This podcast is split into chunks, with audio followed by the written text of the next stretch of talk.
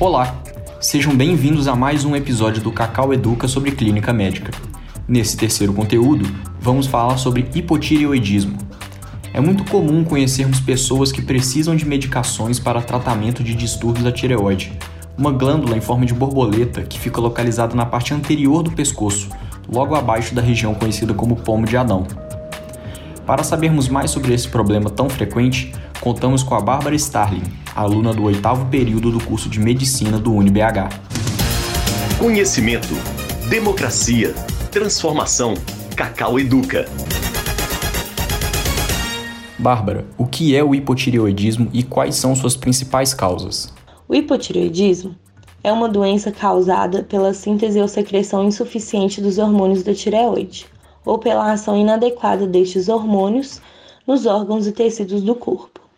Essas falhas na secreção ou ação do hormônio da tireoide determinam a lentificação generalizada do metabolismo e do funcionamento destes órgãos.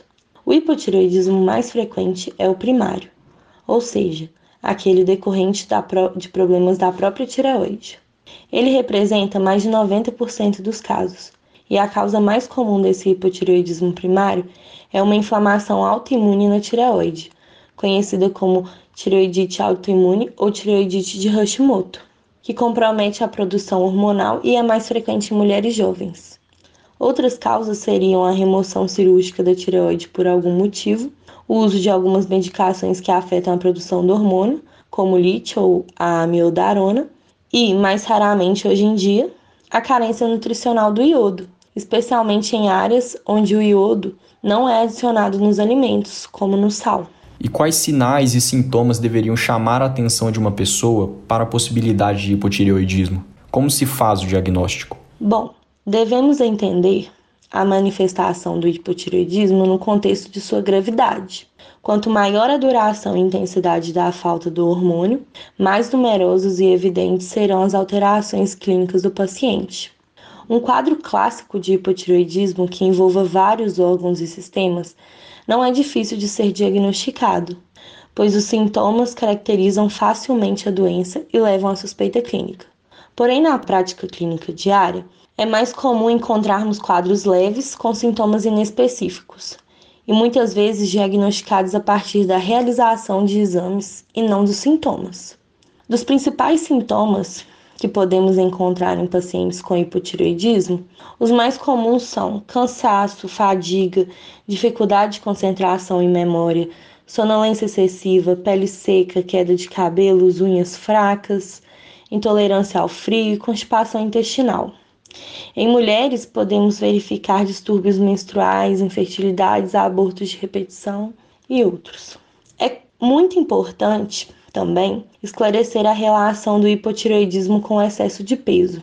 O ganho de peso muitas vezes vem associado com o hipotireoidismo, que só é verificado em casos graves e crônicos, e é decorrente de mixedema, ou inchaço do paciente.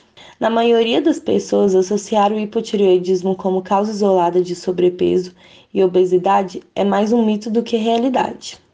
Considerando o hipotireoidismo mais prevalente, que é o primário, o diagnóstico é feito a partir da suspeita clínica, seguida da dosagem laboratorial dos hormônios de função da tireoide, que são o TSH e o T4 livre, sendo o TSH o primeiro exame a ser repetido para rastreamento de um caso suspeito. O achado característico é a presença de níveis de TSH elevados e T4 livre baixo. O T3 normalmente nem se, se encontra reduzido e não é habitualmente dosado nessa situação. O ultrassom da tireoide também não é rotineiramente recomendado, a não ser diante da suspeita clínica de nódulos ou achados anormais no exame cervical do paciente. E como é feito o tratamento, Bárbara? O tratamento do hipotireoidismo é feito com a reposição do hormônio da tireoide na forma de medicamento, a levotiroxina, que é administrada em dose única diária pela manhã e com o estômago vazio. O objetivo de consumir o medicamento em jejum é o de garantir sua absorção adequada e recomenda-se sua ingestão 30 a 60 minutos antes da primeira refeição. A reposição com levotiroxina é um tratamento de baixo custo e sem efeitos colaterais quando feito de forma correta.